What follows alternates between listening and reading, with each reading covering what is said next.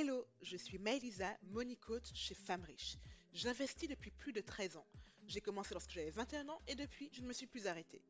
Maintenant, j'aide les femmes à construire leur patrimoine. Si vous cherchiez des bonnes pratiques, des retours d'expérience et des stratégies quand il s'agit de gérer votre argent au quotidien, stop. Vous êtes au bon endroit. Seul ou avec mes invités, je vous partage les bons réflexes lorsqu'il s'agit d'investir, d'épargner et de faire évoluer votre relation à l'argent. Et tout ça avec peps et bonne humeur. Alors installez-vous confortablement, c'est parti pour l'épisode du jour. Hello et bienvenue dans ce nouvel épisode de Femmes riches. Aujourd'hui, je vais vous parler de comment gérer votre budget en fonction de votre personnalité. Alors pourquoi cet angle en particulier? Je ne sais pas pour vous, mais moi, quand j'ai commencé à gérer mon budget, ça remonte déjà une dizaine d'années, j'avais un peu ce sentiment d'abonnement à la salle de sport. Vous voyez, quand au début de l'année, vous êtes ultra motivé, vous prenez un abonnement à la salle de sport en vous disant, ben oui, c'est sûr, j'irai à chaque fois. Et effectivement, au début, vous y allez quasiment toutes les semaines, voire plusieurs fois par semaine. Et plus le temps passe, donc généralement quand février arrive, mars, etc., ben vous y allez de moins en moins. Et en juin, il n'y a plus personne. C'est-à-dire qu'il y avait une énorme motivation au début qui s'étiole et qui finit par disparaître et finalement l'abonnement ne sert plus à rien. Bah, j'avais à peu près le même sentiment par rapport au budget que j'entamais à chaque fois, puisqu'au départ je partais avec beaucoup d'entrain sur des fichiers Excel ultra organisés, code couleur, formules, etc. Mais au bout de 2-3 mois, je tombais dans une forme de démotivation et, euh, finalement je n'utilisais plus ce super outil que j'avais créé pour gérer mon budget. Alors, entre-temps, j'ai évolué sur ma relation à l'argent, sur ma gestion du budget et même sur ma connaissance des techniques du budget. Et de ça, en fait, j'ai pu tirer cet enseignement, c'est qu'il existe des dizaines de méthodes de gestion de budget différentes. Et qu'en fonction de votre personnalité, certaines techniques seront plus adaptées que d'autres. Certaines techniques adhéreront mieux à qui vous êtes, à votre style de vie et marcheront mieux que d'autres. Et au contraire, du coup, certaines techniques sont totalement à fuir par rapport à votre personnalité. Donc c'est très important d'identifier comment vous vivez, comment s'établit votre relation à l'argent et du coup, quel est le meilleur budget ou quelle est la meilleure technique de budget adaptée à votre personnalité. Je tenais à faire ce sujet puisque souvent on me contacte ou on me partage des articles sur la meilleure méthode de budget en absolu. Et je ne crois absolument pas que la meilleure méthode de budget existe. Ce qui est important, c'est d'avoir quelque chose qui fonctionne pour vous comme à chaque fois. Donc aujourd'hui, je vais revoir avec vous les bases. Pourquoi le budget? Pourquoi c'est important? Et je vais passer en revue quatre stratégies de gestion de budget avec en regard les types de personnalités pour qui c'est adapté. Let's go Alors déjà, j'aimerais commencer par faire un petit point sur ce qu'est le budget. Faire son budget, ce n'est pas faire ses comptes. Faire son budget, c'est être dans l'anticipation. Un budget vous sert à dire à l'avance à quoi servira chacun de vos euros. Sur le salaire ou sur les loyers ou qu'importe les revenus que vous allez percevoir, vous allez dire bah, ces revenus me serviront pour tel et tel besoin. Ça peut être un besoin de sécurité, que le logement, le gaz, l'électricité, un besoin de confort également. Euh, ça peut être pour des loisirs, ça peut être pour de l'épargne, donc pour une vie future, etc. Mais le budget vous permet de définir en amont à quoi vous servira votre argent. Donc avoir un budget, c'est avoir une stratégie pour votre argent en termes de dépenses et d'épargne. Un budget, c'est la base de toute construction de patrimoine parce qu'avec un budget qui fonctionne pour vous, vous serez en mesure de préserver, voire d'agrandir votre capacité d'épargne, donc de vous construire un capital qui va travailler, faire des petits, grossir, et donc peu à peu vous construire un matrimoine. Quand vous êtes bloqué sur des stratégies de budget qui ne marchent pas pour vous, vous aurez rapidement ce sentiment de toujours revenir à la case départ, toujours repartir de zéro et de ne pas avancer. Un budget qui marche pour vous est donc essentiel, un, dans votre confiance par rapport à l'argent et deux, techniquement, dans la création de cette capacité d'épargne et d'investissement. Bon, maintenant que j'ai dit ça et que j'espère que vous êtes totalement persuadé que le budget est ultra important pour votre sécurité et votre futur financier, concrètement, quelles sont les différentes techniques de budget qui existent et comment les choisir par rapport à sa personnalité? Donc, comme je vous disais au départ, il existe des dizaines de techniques, mais je vais passer en, en revue avec vous quatre techniques principales qui sont la technique des enveloppes, la technique du budget de survie, la technique du budget équilibré, donc le 50-30-20 et des variantes, et enfin le budget reste à vivre. Let's go Tout d'abord, la stratégie des enveloppes. Dans la stratégie des enveloppes, vous définissez en amont les montants que vous allez allouer à vos grands postes de dépenses, par exemple le logement, la nourriture, les loisirs, l'épargne, etc. Pour chaque poste de dépense, vous créez une enveloppe physique euh, ou virtuelle. Donc ça peut être des coffres sur, encore une fois, Lydia, Revolut, etc. Et vous y mettez de l'argent. Vous avez tout le mois pour utiliser cet argent et l'objectif est qu'à la fin du mois, l'enveloppe soit vide. Donc là, je vous parle d'une technique avec une gestion mensuelle, mais vous pouvez très bien appliquer la technique des enveloppes à un budget annuel, donc avec un budget loisir sur l'année, un budget vacances sur l'année, etc. Mais en tout cas, à partir du moment où l'enveloppe est vide, vous ne pouvez plus dépenser pour ce poste de dépense jusqu'au prochain remplissage. Au contraire, si vous vous rendez compte qu'à la fin de votre période, donc le mois ou l'année, il vous reste beaucoup d'argent dans l'enveloppe, ou en fait, il vous reste de l'argent dans l'enveloppe, c'est que vous aviez prévu un budget trop important. Donc pour le prochain cycle de budget, vous pourrez réduire sur le montant et en attendant déplacer cet argent en surplus sur votre capacité d'épargne. Ce budget, cette technique de budget est extrêmement simple à mettre en œuvre. Des billets, une enveloppe ou de l'argent, un coffre virtuel. Et c'est également simple à maintenir parce que vous n'avez à faire de révision du budget que si à la fin du mois, vous avez beaucoup d'argent qui reste dans l'enveloppe ou au contraire, votre enveloppe se termine beaucoup trop vite. C'est que là, il y a eu un problème de dimensionnement du budget et donc vous devez le revoir. Mais à part ça, la maintenance du budget est extrêmement simple. Alors, pour qui est la technique des enveloppes? La technique des enveloppes s'applique si vous avez la flemme totale de faire vos comptes en fin de mois pour vérifier que vous avez bien respecté votre budget. Si vous avez envie de vraiment profiter de votre argent sans être dans le contrôle, dans la vérification permanente, dans le, contre-calcul, la technique des enveloppes s'applique extrêmement bien puisque vous n'avez pas à réfléchir à combien vous avez déjà dépensé.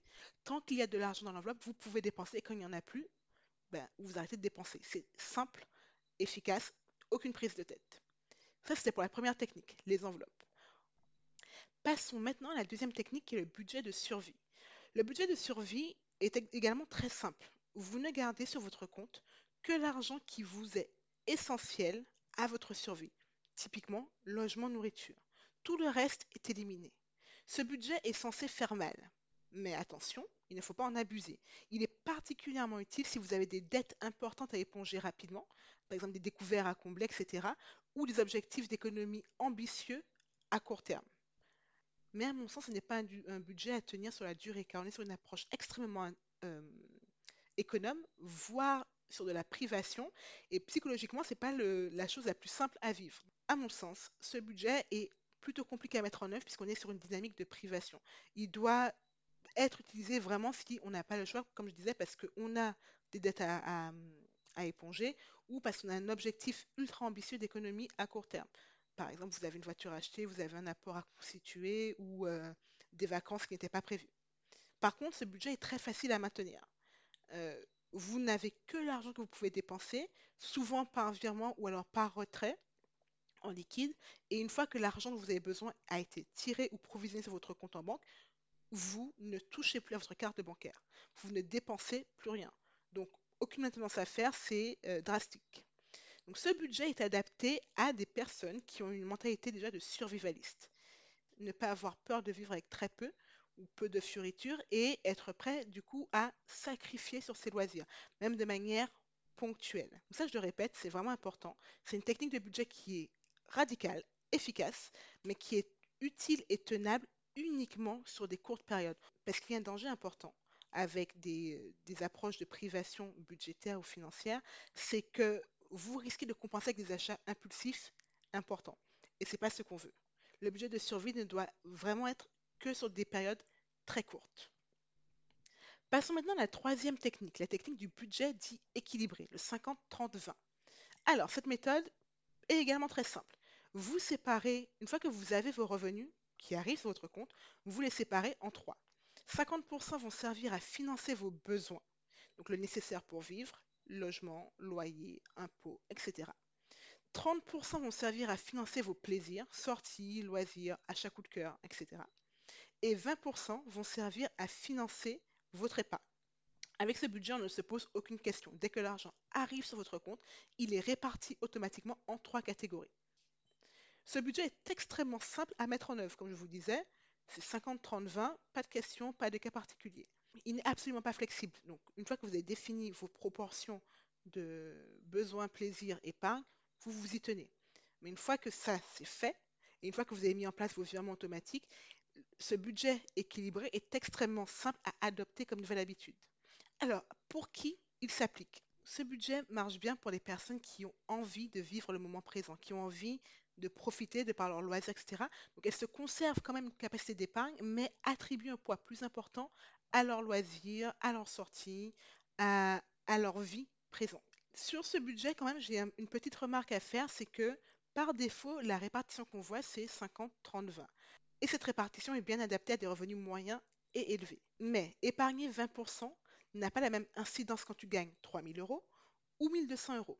Si tu as un petit revenu, mais que cette méthode t'intéresse quand même, je te conseille avant tout une répartition de type 70-20-10. 70% pour tes besoins, 20% pour tes plaisirs et 10% pour ton épargne. Et au fur et à mesure que tes revenus augmenteront, tu pourras augmenter la part loisirs et épargne. Et enfin, le dernier style de budget que je voulais vous présenter aujourd'hui, c'est le budget reste à vivre. Avec cette méthode, vous calculez toutes les dépenses planifiées. Loyer, assurance, impôts, etc. Vous prenez vos revenus et vous y soustrayez toutes vos dépenses planifiées. Ça vous donne le reste à vivre. C'est l'argent que vous pouvez dépenser, quel que soit le poste de dépense, sans vous prendre la tête. Cet argent de reste à vivre, vous pouvez le mettre par exemple sur un compte à part ou vous pouvez le, retirer en liquide en début de mois. L'idée c'est que quand votre reste à vivre se rapproche de zéro, c'est à vous de décider si une dépense en vaut le coup ou non. Non seulement donc vous respectez votre budget, mais ça vous aide également à être plus critique sur les dépenses que vous faites, notamment quand l'argent commence à diminuer. Si vous fonctionnez avec un compte à part, donc de l'argent virtuel pour le, le, budget reste à vivre, la méthode fonctionne très bien si vous consultez régulièrement vos comptes, donc au moins trois fois par semaine, pour suivre comment l'argent disponible évolue. Cette méthode est plutôt simple à mettre en œuvre, elle nécessite quand même un travail préparatoire. Vous devez clairement identifier toutes vos dépenses, vos postes de dépenses, les calibrer, et ça idéalement les moyennant sur l'année pour ne pas avoir de surprise. Vous devez quand même régulièrement suivre votre reste à vivre pour vous assurer que le montant que vous mettez de côté pour, vos, bah, les dépenses non contraintes est adapté, n'est pas trop élevé, n'est pas trop faible. Le budget de reste à vivre est relativement simple à mettre en œuvre, mais il nécessite quand même un travail préparatoire qui va être de clairement établir en faisant ses comptes, établir quelles sont toutes les dépenses planifiées. Et je trouve que ce, type de budget est extrêmement adapté aux personnes qui débutent dans la gestion de l'argent. Vous n'avez pas envie de vous prendre la tête avec le détail des postes de dépenses ou, ou ce n'est pas encore quelque chose que vous maîtrisez. Dans ce cas-là, le budget reste à vie vous permet de dépenser votre argent en évitant systématiquement le découvert. Donc si vous débutez ou si vous n'avez pas envie de vous prendre la tête sur budget détaillé par poste, par poste de dépenses, ce budget reste à vie fonctionne très bien. Voilà. Là, vous avez vu quatre méthodes de budget. Ce sont les quatre méthodes principales. Il en existe d'autres, bien évidemment. Mais ne serait-ce qu'avec ces quatre-là, vous avez un large éventail de ce qui peut se faire et de ce qui peut être ensuite adapté à votre personnalité. Le but n'est pas d'avoir l'outil parfait ou d'avoir la même méthode que tout le monde. Le but du budget est de vous aider, vous, à décider ce que vous voulez faire de votre argent. C'est à vous d'être stratégique avec votre argent. Il s'agit donc d'avoir un outil qui est adapté à qui vous êtes, à comment vous vivez et à ce que vous voulez faire de votre argent. Donc si jamais vous pensiez que le budget n'était pas fait pour vous, j'espère que je vous ai fait changer d'avis.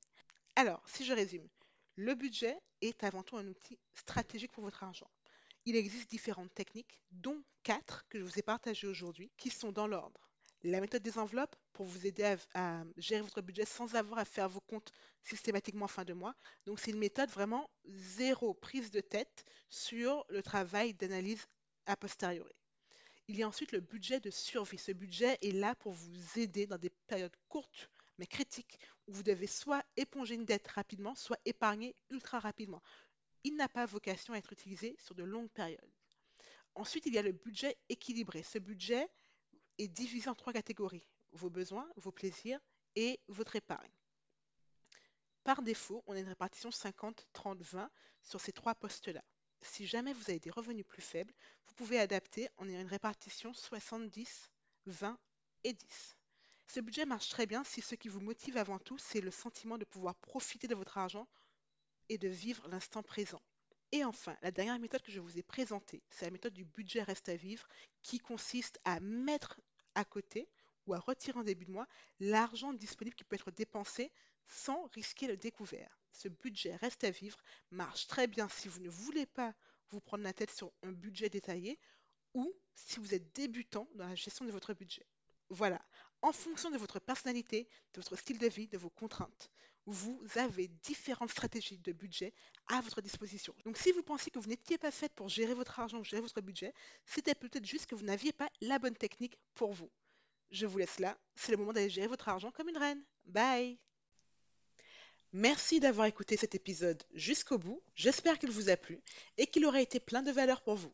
Et si c'est le cas, je vous invite à laisser une note sur votre plateforme d'écoute. C'est une petite action pour vous, mais qui a une immense importance et qui aide énormément le podcast à être plus visible et à apporter de la valeur à plus de femmes. Un immense merci à celles qui prennent déjà le temps de le faire. À bientôt!